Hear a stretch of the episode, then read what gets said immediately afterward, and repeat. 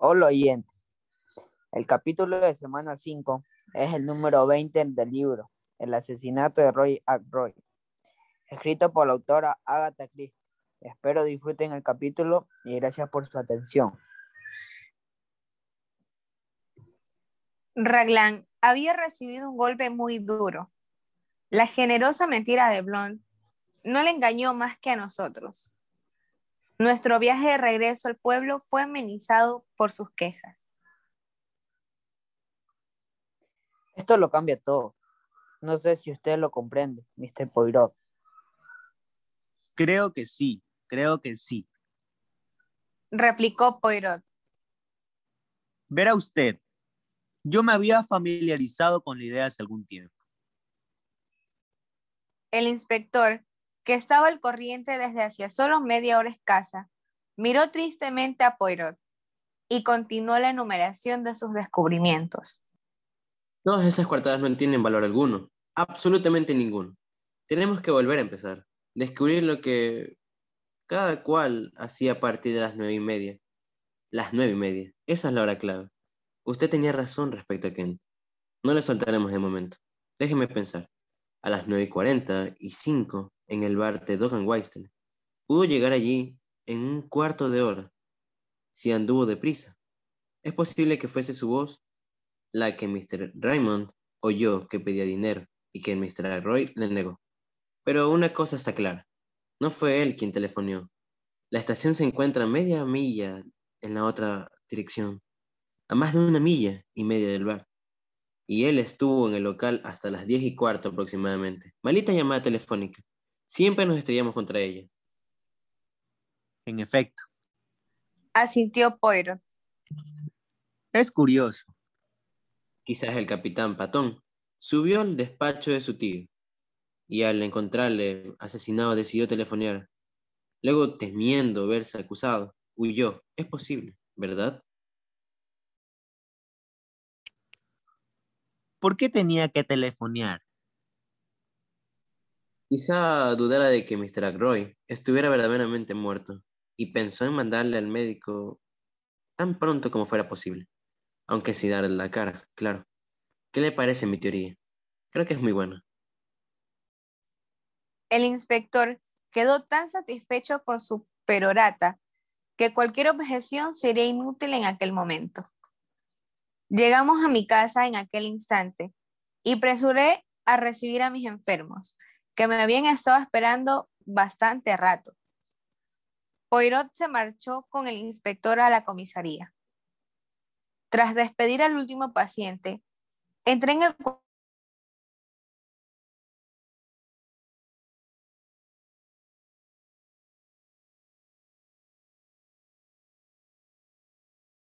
online odia mi taller, en el que guardo mis herramientas, y no permito a Annie que me lo revuelva todo con su escoba y sus trapos.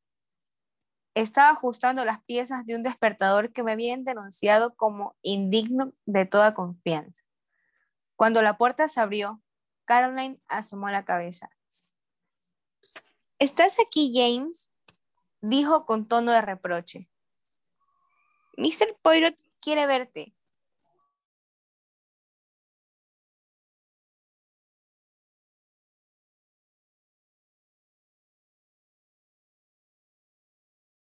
Una pieza del delicado mecanismo. Si quiere ver, puede entrar aquí. ¿Aquí? Eso es lo que he dicho, aquí.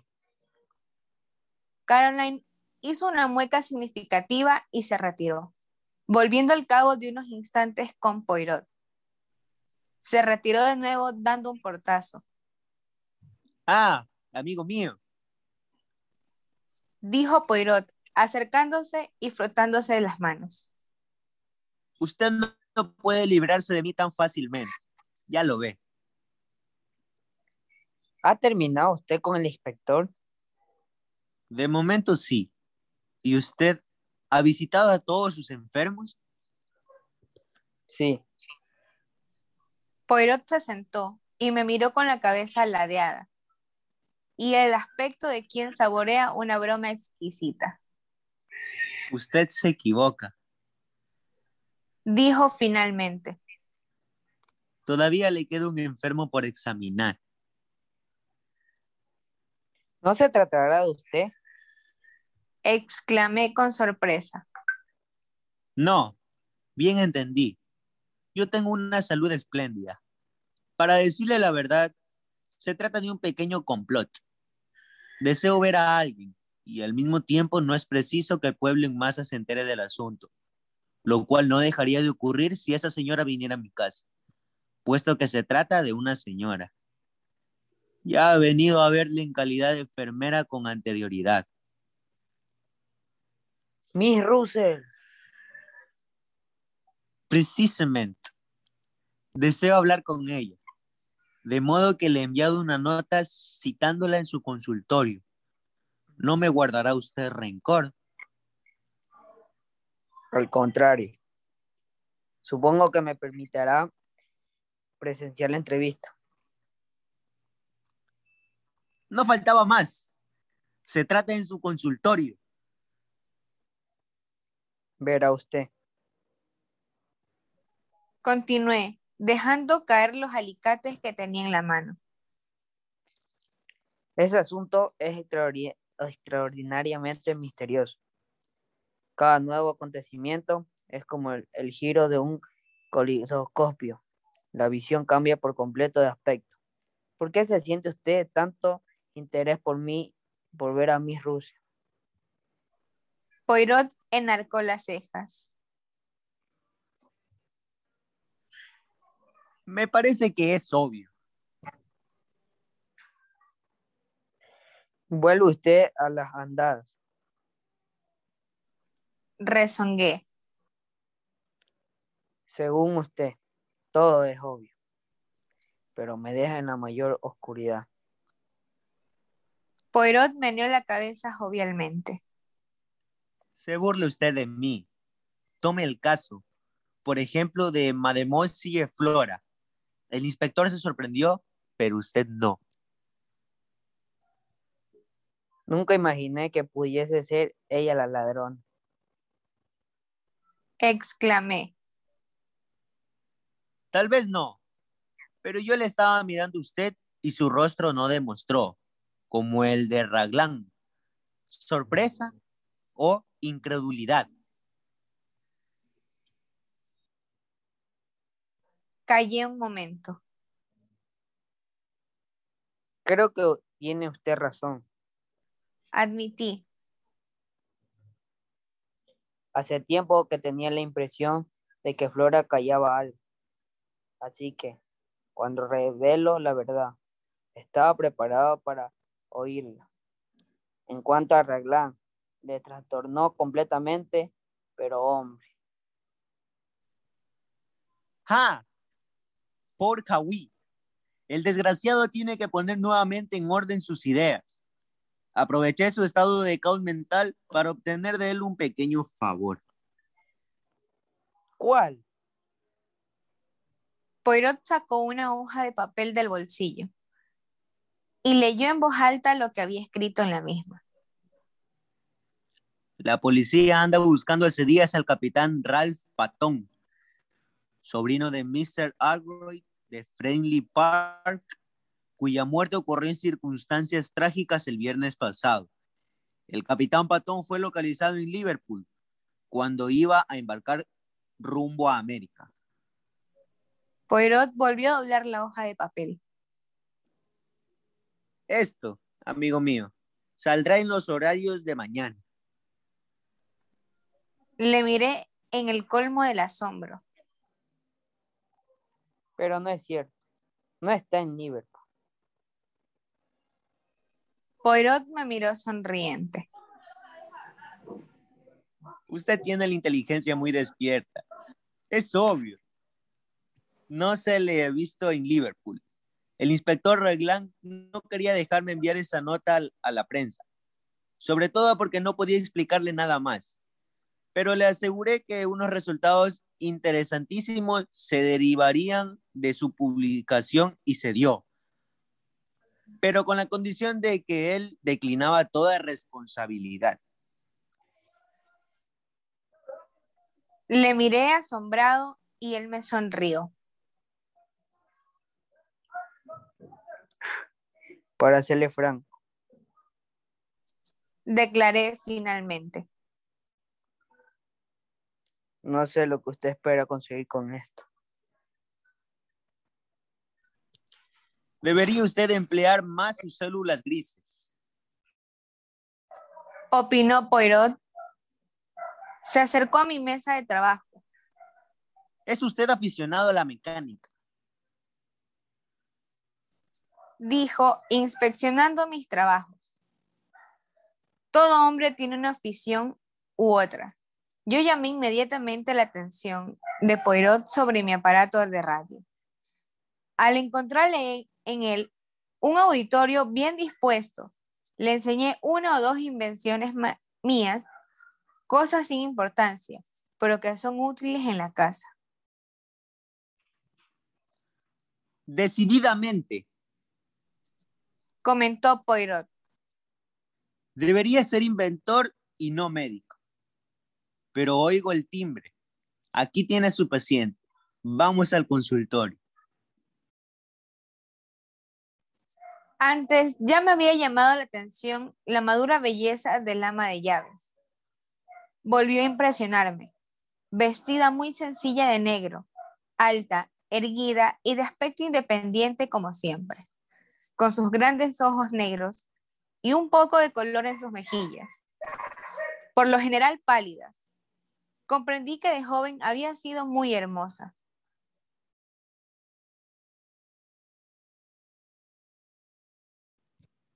Buenos días, mademoiselle. Saludó Poirot. ¿Quiere usted sentarse? El doctor Shepard ha tenido la bondad de prestarme su consultorio para una conversación que deseo sostener con usted. Miss Russell se sentó con su sangre fría habitual. Si estaba interiormente agitada, exteriormente no lo manifestaba en lo más mínimo. Miss Russell, tengo noticias para usted. ¿De veras? Charles Kent ha sido detenido en Liverpool. Ni un músculo de su rostro se movió. Se limitó a abrir un poco más los ojos y a continuación preguntó con un tono de reto. Debería importarme. En aquel momento vi el parecido que me había llamado la atención desde el principio. Algo familiar con la forma de ser de Charles Kent. Las dos voces, una áspera y vulgar, la otra refinada, tenían el mismo timbre.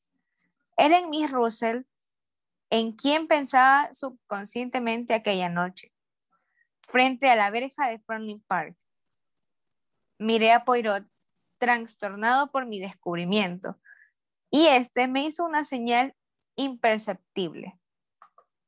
La respuesta a la pregunta de Miss Russell movió las manos con un gesto típicamente francés.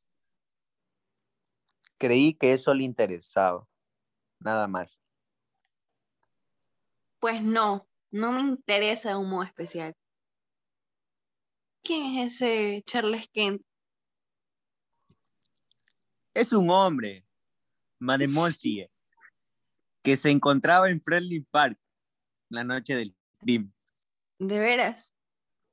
Afortunadamente tiene una coartada. A las 10 menos cuarto se encontraba en un bar situado a una milla de aquí.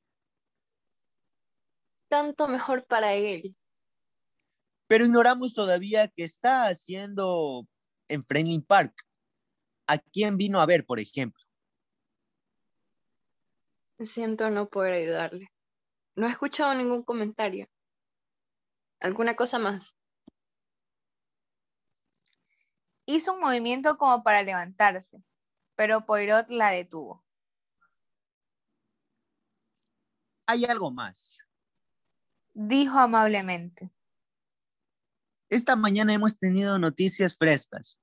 Resulta que ahora Mr. Aykroyd fue asesinado. No a las 10 menos cuarto, sino antes, entre las 9 menos 10, que fue precisamente cuando el doctor Shepard se marchó a las 10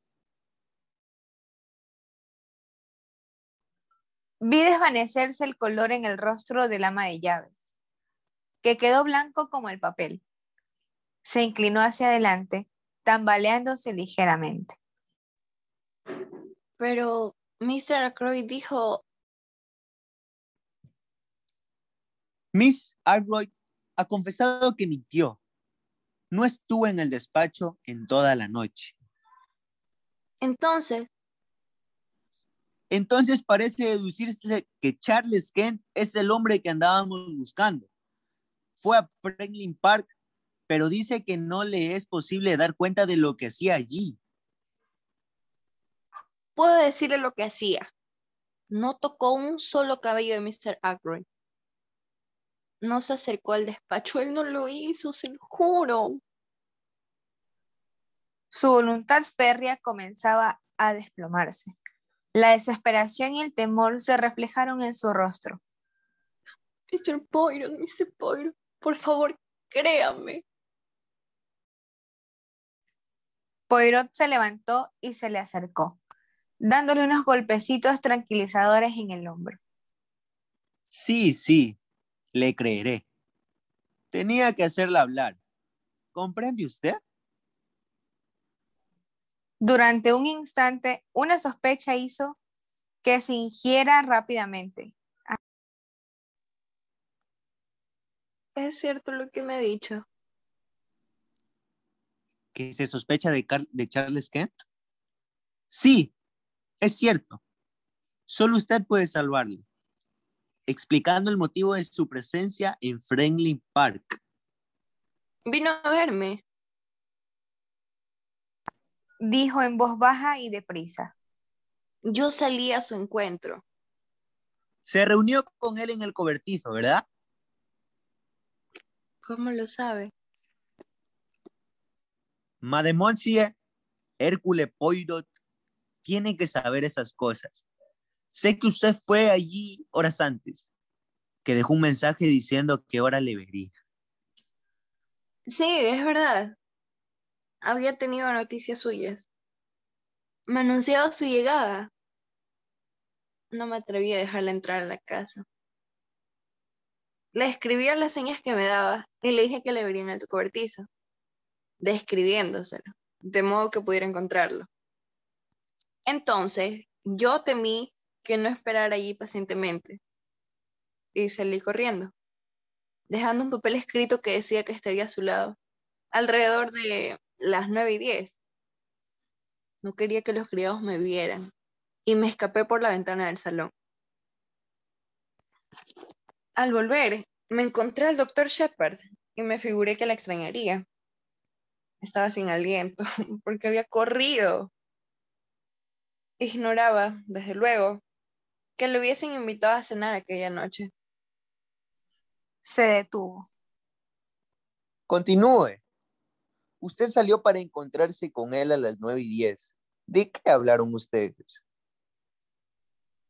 Es difícil. Verá usted. Mademoiselle, Dijo Poirot interrumpiéndola. En este asunto debo saber la verdad, la pura verdad. Lo que usted va a decirme no saldrá de estas paredes. Verá usted, voy a ayudarle. Charles Kent es su hijo, ¿verdad? Asintió ruborizándose. Nadie lo ha sabido nunca. Fue hace muchos años, en el condado de Kent. No estaba casada.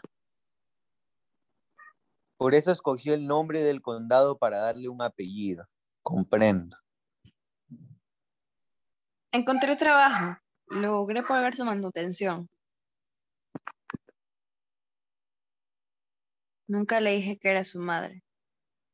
Pero se maleó, empezó a beber y a tomar drogas. Me las compuse para pagar su pasaje al Canadá. No oí hablar de él durante un año o dos. Luego, de un u otro modo, descubrió que yo era su madre. Me escribió pidiéndome dinero. Escribió que había vuelto a Inglaterra.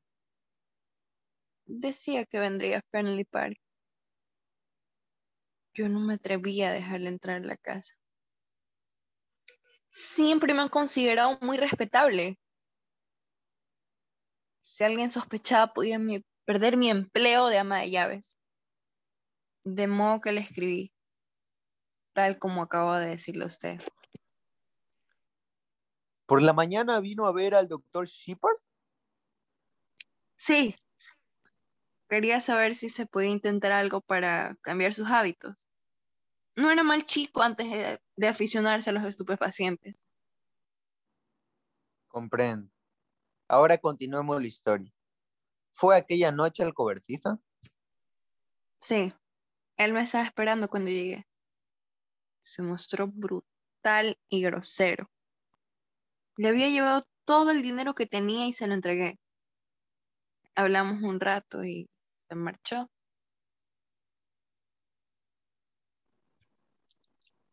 ¿Por dónde se fue? Por el mismo camino que siguió al venir.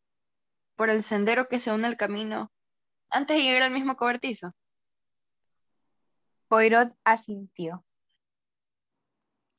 ¿Y usted qué hizo? Regresé a la casa. El comandante Blunt se estaba paseando por la terraza, fumando.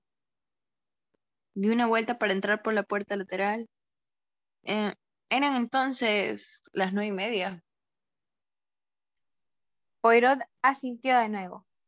Hizo unas anotaciones en su cuadernillo. Creo que con esto basta. ¿Tendré que decirle todo esto al inspector Raglan? Tal vez sí, pero no nos precipitemos. Vayamos poco a poco, con orden y método. A quien no se le acusa todavía formalmente del crimen. Pueden surgir circunstancias que hagan innecesaria su historia. Gracias, Mr. Poirot. Usted ha sido muy, muy bueno. Usted me cree, ¿verdad? ¿Verdad que cree que Charles no es culpable de ese horroroso crimen? Me parece que no hay duda de que el hombre que estaba hablando con Mr. Arthur en el despacho a las nueve y media no pudo ser su hijo. Tenga valor, Mademoiselle. Todo acabará bien.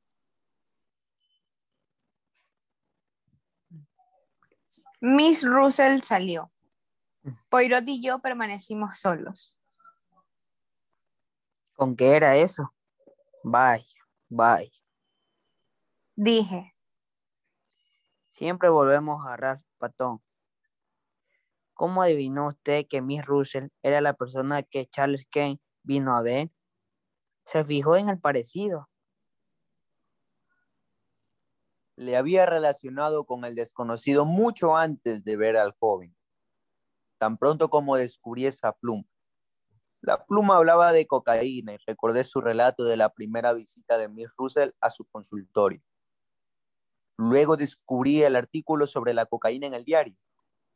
Todo parecía claro. Ella había leído el artículo del periódico y fue a verle a usted para hacerle unas cuantas preguntas. Mencionó la cocaína, puesto que el artículo en cuestión trataba de esta. Más tarde, cuando usted dio la sensación de extrañeza, empezó a hablar de historias de detectives y de venenos que no dejan rastro. Sospeché que fuera un hijo o un hermano. En fin, un pariente varón más bien indeseable. Ah, tengo que irme. Es hora de almorzar. ¿Qué es almorzar con nosotros?